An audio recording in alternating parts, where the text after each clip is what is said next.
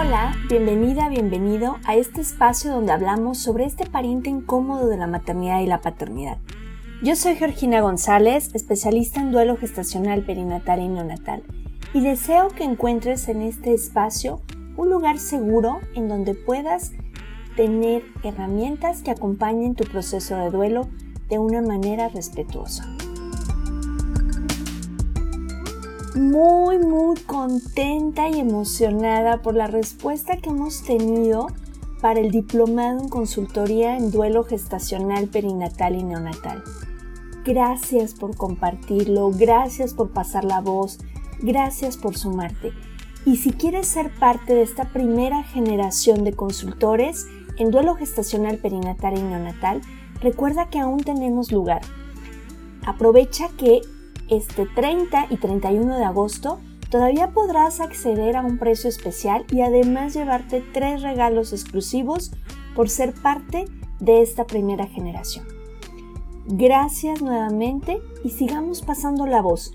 Necesitamos ayuda de muchas personas que tengan formación profesional para acompañar e integrar equipos multidisciplinarios en estos acompañamientos.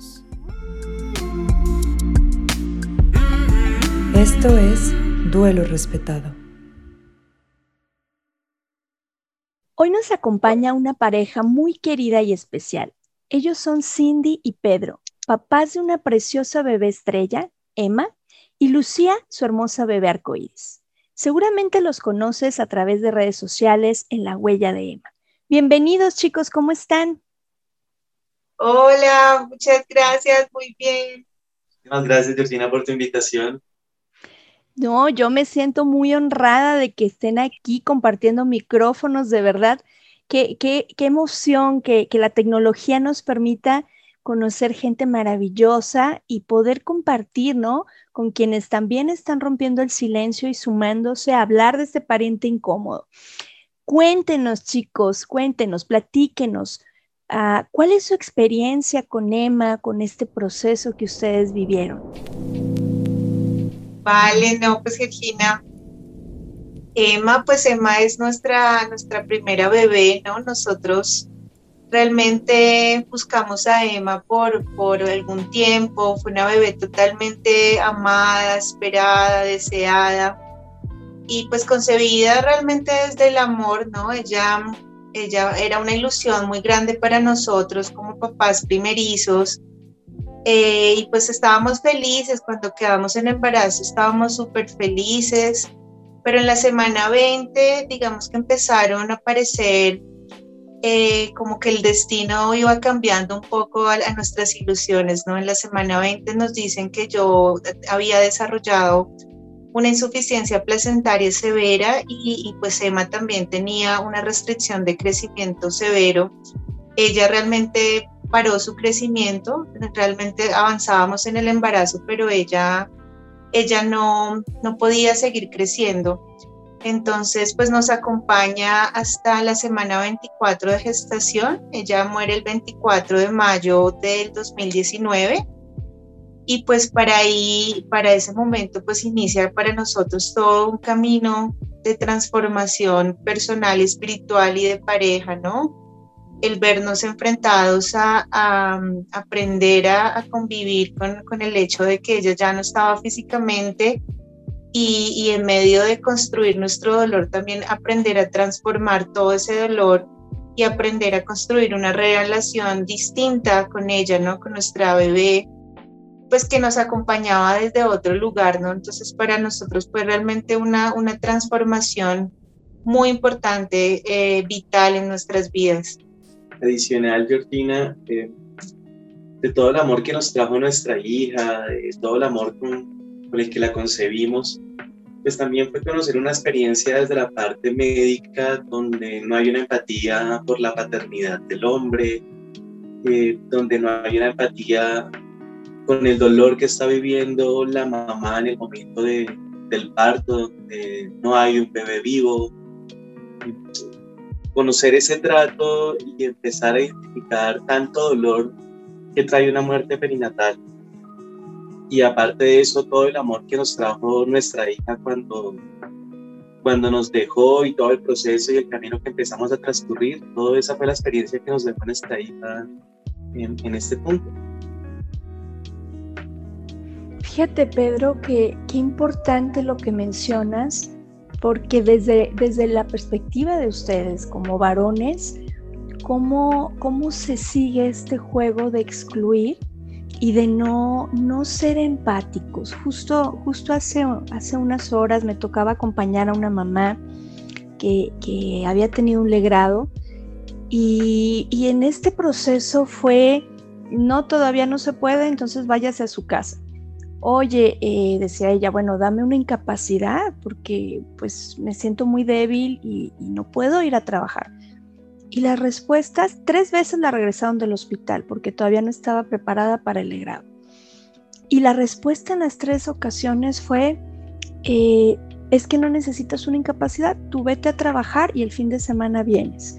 ¿Cómo, cómo de pronto se despersonaliza y al, y al, hacerlo desde una manera tan fría, invalidamos los procesos de duelo que, que son tan importantes eh, en nuestro caminar y que además nos sentimos como, no sé si sea el caso de ustedes chicos, pero muchos compartimos, ¿será que estoy exagerando esto? Porque, porque pues me dicen que es normal y, que no debería sentirme así y que siga con mi vida.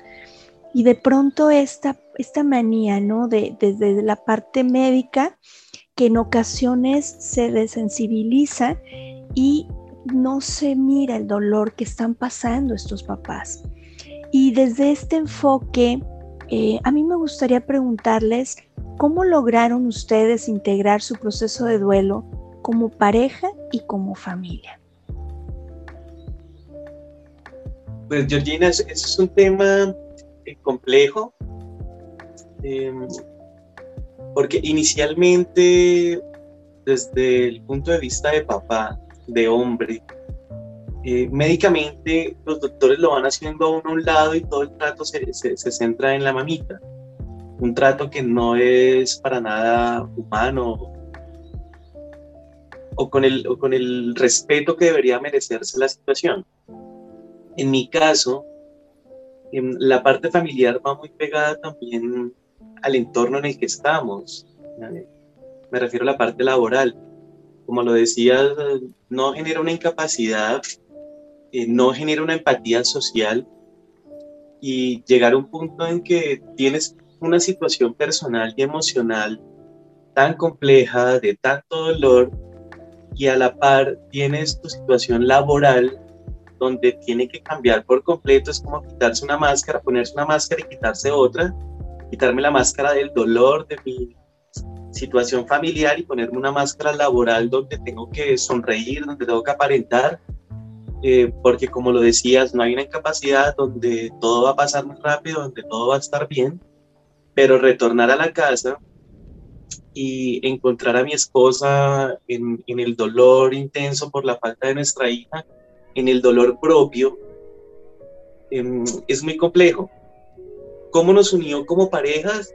Eh, el permitirnos llorar, el entender que lo que concebimos con amor estaba y nos generaba todo el dolor del mundo, pero mi esposa tiene el derecho de, de sentir ese dolor, esa rabia, esa crisis de fe que, que, nos dio en, en, nuestro momento.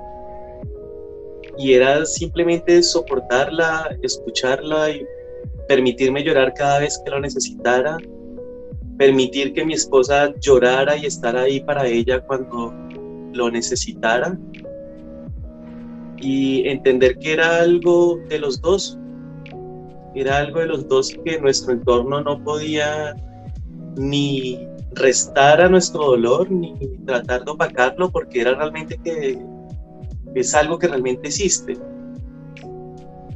Y yo diría adicionalmente, te puedo decir de verdad que para nosotros como pareja fue la crisis vital más fuerte que hayamos vivido como matrimonio, ¿no? Creo que, que esta es una situación tan dolorosa donde no sabemos realmente eh, cómo gestionar nuestras emociones, pero tampoco sabemos cómo, cómo acompañar a nuestra pareja que también está viviendo su duelo Y por más que es un duelo compartido, como decía mi esposo, es algo de los dos, pues cada quien tenía su ritmo distinto, cada quien estaba gestionando sus emociones cada quien tenía necesidades distintas. Entonces eso también genera mucha crisis en una pareja, no poder entender que tal vez eh, yo estaba en un punto y mi esposo en el otro, eh, teníamos necesidades distintas y nuestra manera también de poder eh, drenar ese dolor es diferente. Entonces también yo creo que lo que nos ayudó como pareja es aprender a ser muy honestos de en qué lugar estoy yo, en mi duelo, en mi proceso y en qué lugar estás tú y desde la comunicación ser muy pacientes, yo diría que paciencia en mayúscula para poder eh, llevar mi duelo, pero también entender que mi pareja lo está viviendo a su propio ritmo y a partir de ahí, pues poder ayudarnos y, y, y, transitarlo de la manera más sana posible, que finalmente cuando, cuando se logra esa transformación de ese dolor, pues yo diría que eso termina siempre fortaleciendo a una pareja, ¿no? Fortaleciendo un matrimonio que ha vivido, como dicen, la, la noche oscura del alma, pero que también ha, ha visto el, el, amanecer nuevamente juntos. Qué, qué, importante esto que nos comparten y, me encanta esta última parte. Eh, transita en su noche oscura del alma con, este proceso individual, pero también este proceso colectivo. Y dentro de este caminar es volver a abrirnos a un amanecer. Qué, bello esto, Cindy, qué bello, Pedro, que pueden compartirlo porque la mayoría de las parejas, estos son los, los roces cotidianos. Eh, los varones en su afán de tengo que rescatarte, princesa de la torre de la, de, de llorar de la torre esta donde estás enfrentándote a tus dragones, eh, tratan de sacarnos. Cuando en estos momentos, al inicio del proceso de duelo, que está, en, está el punto tan álgido, realmente nosotros vamos hacia adentro, en esta introspección, en qué pasó, crisis de fe, crisis de amistades, crisis familiares. Y crisis no me refiero a algo donde agarremos y aventemos platos, sino te cuestionas, valoras, te replanteas eh, muchos aspectos de la vida misma. Y en, entonces, en este afán de tú, varón, tienes que ser fuerte y tienes que estar bien para ella, a veces renuncian a sus procesos y, y, buscan las formas de sacar, ¿cómo saco a mi pareja de este estado? Y se establecen verdaderas batallas campales, ¿no? En dame chance, dame oportunidad de poder establecer mi duelo y la otra persona no venga, ya no estés así, vamos a echarle ganas y vamos a salir y vente vamos al cine y vente vamos a hacer esto y bueno, poco, ya verás, va a pasar esto. Y, la importancia de escucharnos y poder respetar el ritmo que cada uno tiene. Y esto va muy de la mano con, con, esta, con esta siguiente pregunta que, que que es, de una u otra manera ustedes ya respondieron y me gustaría que pudieran puntualizar un poquito más en aspectos más cotidianos en su día a día, porque de pronto es lo que a las parejas les genera conflicto, ¿no? Solo nosotros tenemos esta crisis, solo nosotros tenemos esta dificultad, lo demás lo, lo viven muy bien, lo superan muy bien. Dentro de este camino, con sus altas, sus bajas, sus procesos individual, el proceso colectivo como pareja, ¿cuáles en su día a día consideran que fueron las dificultades que tuvieron que trascender para poder salir de esta noche oscura del alma? Pues Jordina, eh, principalmente para poder dar soporte a la pareja y salir a flote, como decimos, junto con mi esposa, lo primero es entender es que realmente hay un duelo. Tú lo decías hace un momento, eh, el varón lo que quiere es proteger, evitar ese llanto, evitar ese dolor de, su esposa, de, su princesa, como tú lo decías. Eh, pero sin embargo no se da cuenta y es el error de nosotros los hombres es que estamos ocultando y callando nuestro dolor y es un dolor que no se, va a no se va a desaparecer, es un dolor que estamos reprimiendo y en algún momento ese dolor va a salir y nos va a generar mayor conflicto en pareja. eh, lo primero fue en nuestro día a día era entender que cada uno tenía su dolor y teníamos que respetarlo y vivirlo a nuestra manera. Eh, el proceso de, de apartarnos un poco de, de esa sociedad que nos no entendía nuestro dolor, sino que lo quería reprimir.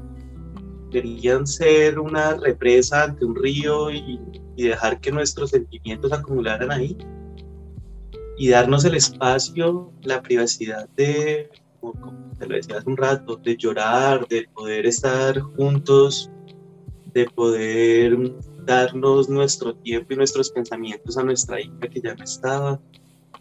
Sí, y yo, yo agregaría eh, el tema de, ser muy honestos con la pareja, porque nos pasó y, y, creo que le puede pasar a muchas parejas, y es que a veces cuando no somos honestos con el otro acerca de, de cómo nos estamos sintiendo y preguntarle al otro cómo se está sintiendo, pues nos hacemos las películas en la cabeza, ¿no?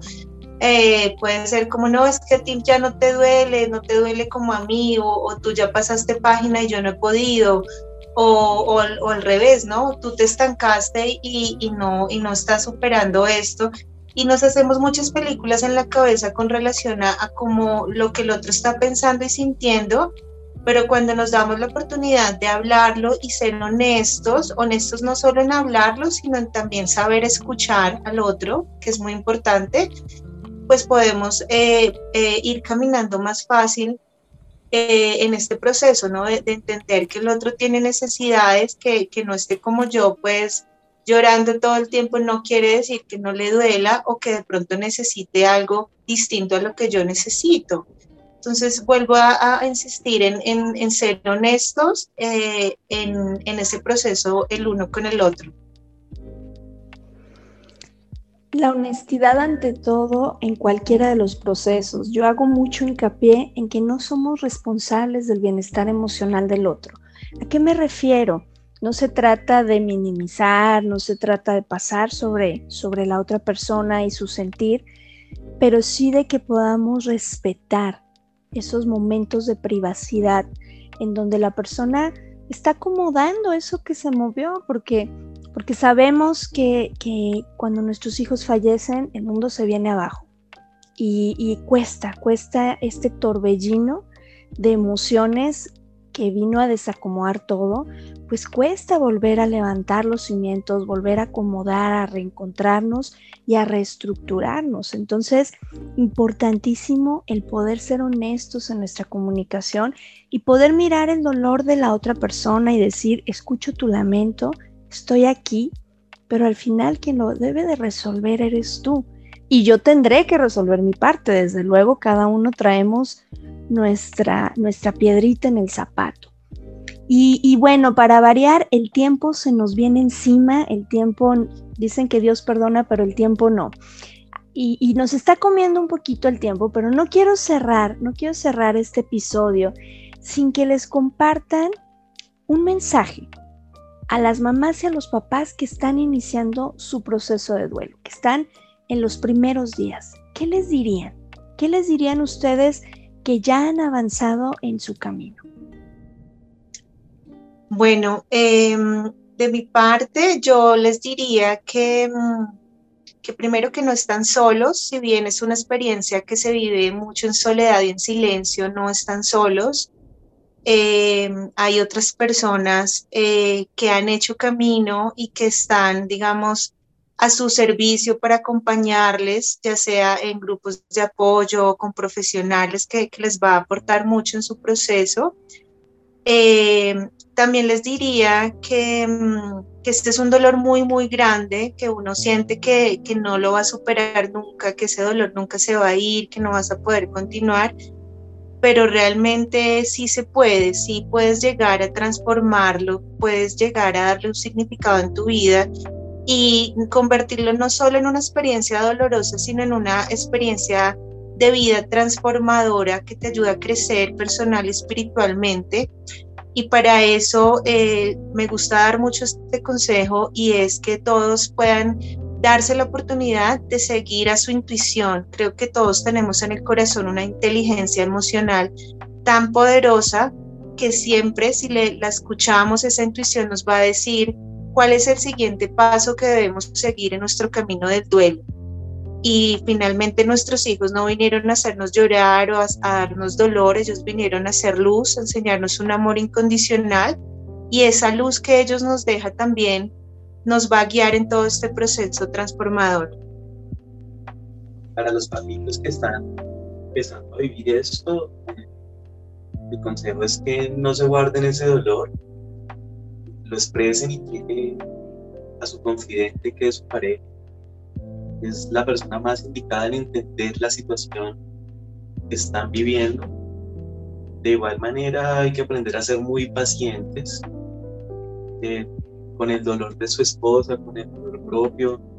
Eh, muchas veces la familia quiere simplemente pasar la hoja y pensar que ya todo terminó que el llorar está reteniendo el alma de nuestros bebés, pero pues, eso no es así.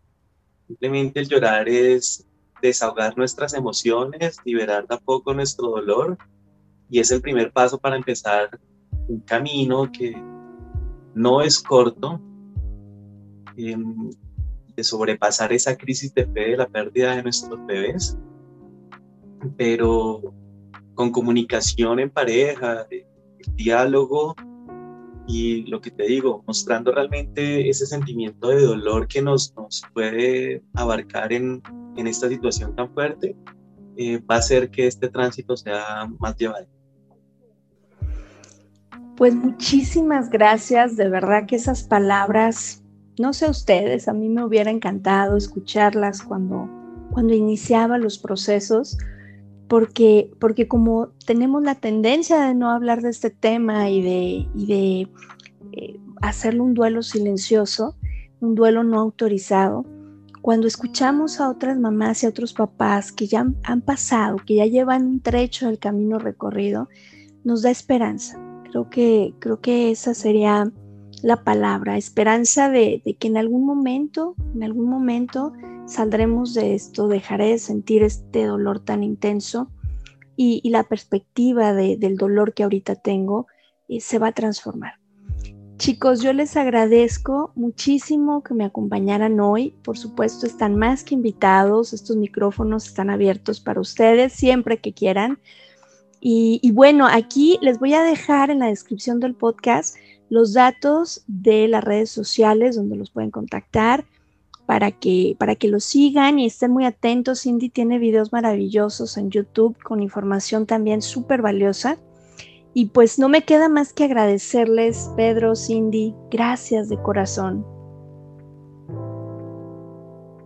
No, Georgina, infinitas gracias a ti. Eh, yo te lo he expresado en otras oportunidades. Tú eres una persona maravillosa que puso toda su experiencia al servicio de los demás y lo haces desde un lugar muy amoroso, también es nuestra intención desde el amor eh, poder eso, ¿no? Eh, dejar una huella que, que, sirva para todos los papitos que, que, están llegando a recorrer este camino y, y pues infinitamente gracias, estamos muy honrados de que nos hayas permitido también tener este espacio. Cristina, muchísimas gracias por este espacio eh, como lo dices, ya hubiéramos querido encontrar personas que hubieran estado en nuestros zapatos, como decimos acá. Eh, agradecerte por, por este lindo post y, y como última cosita, eh, recordarles a todos los papitos que la memoria de nuestros hijos es invaluable y siempre tenerla ahí presente siempre presente. Qué, qué, qué bonitas palabras. Y chicos, con mucho respeto para su historia, para la historia de Emma, la historia de su familia, la bienvenida a Lucía en este nuevo proceso. Eh, me siento muy, muy honrada y también te agradezco a ti que nos escuchas. Eh, por hoy llegamos al, al final de este episodio yo soy Georgina González y espero que todas y todos podamos tener un duelo respetado. Hasta la próxima semana.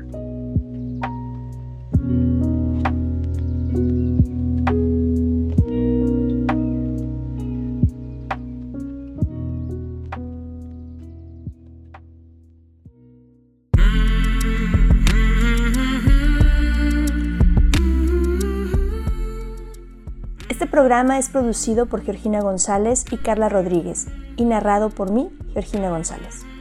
Recuerda seguirnos en redes sociales como Duelo Respetado.